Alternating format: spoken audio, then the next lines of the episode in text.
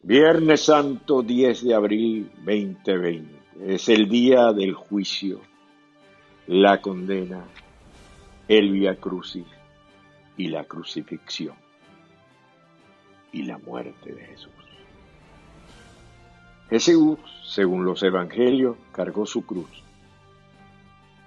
hasta el Calvario.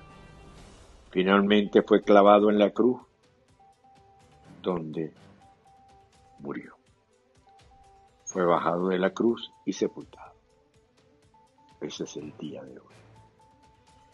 Pero es un día, el día probablemente de la pasión más intensa de aquellos que creen que son cristianos, de la millonada de seres humanos, de lo que representa para la vida de nosotros la conformación cristiana.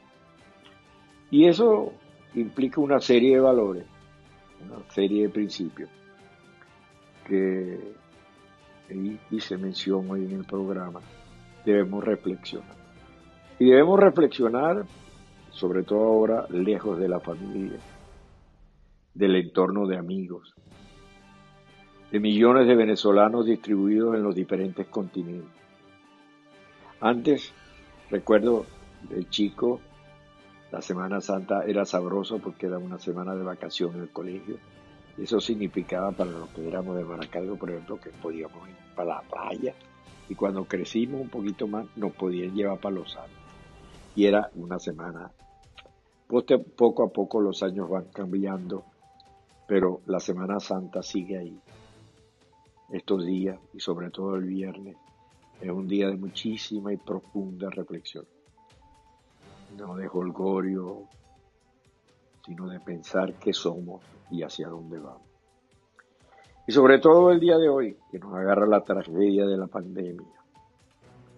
Y la pandemia no solo en Venezuela, sino una pandemia que golpea a su vez a la diáspora. Familias separadas, familias que pretenden regresar y no pueden, familias que han sido aisladas, dejadas a un lado, por la naturaleza algunas veces egoísta de la nación. No hemos podido enterrar a nuestros muertos, no hemos podido compartir con ellos los últimos tiempos. Es un momento, mi querido amigo, para que reflexionemos. Y reflexionemos hoy, este viernes de dolor. Y también, si tienen tiempo, vean a través de YouTube el programa.